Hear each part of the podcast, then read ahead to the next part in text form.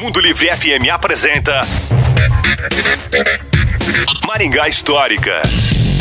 E aí, pessoal, tudo bem?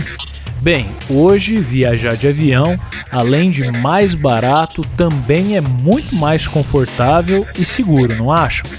No início dos anos 1950, a VASP passou a integrar na sua malha aérea o atendimento à jovem Maringá.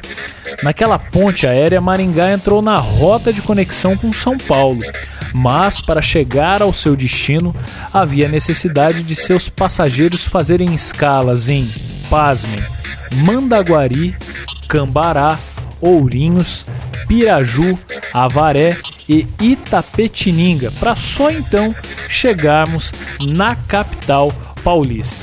Soma-se a isso que na época este transporte era feito pelos bravos Douglas DC-3, que sem dúvidas não tinham o conforto que nós temos hoje, mas auxiliaram com toda certeza no desenvolvimento que a nossa cidade vivenciou naquele período.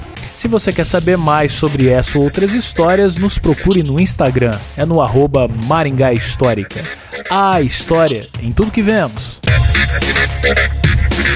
Você ouviu Maringá Histórica com Miguel Fernando.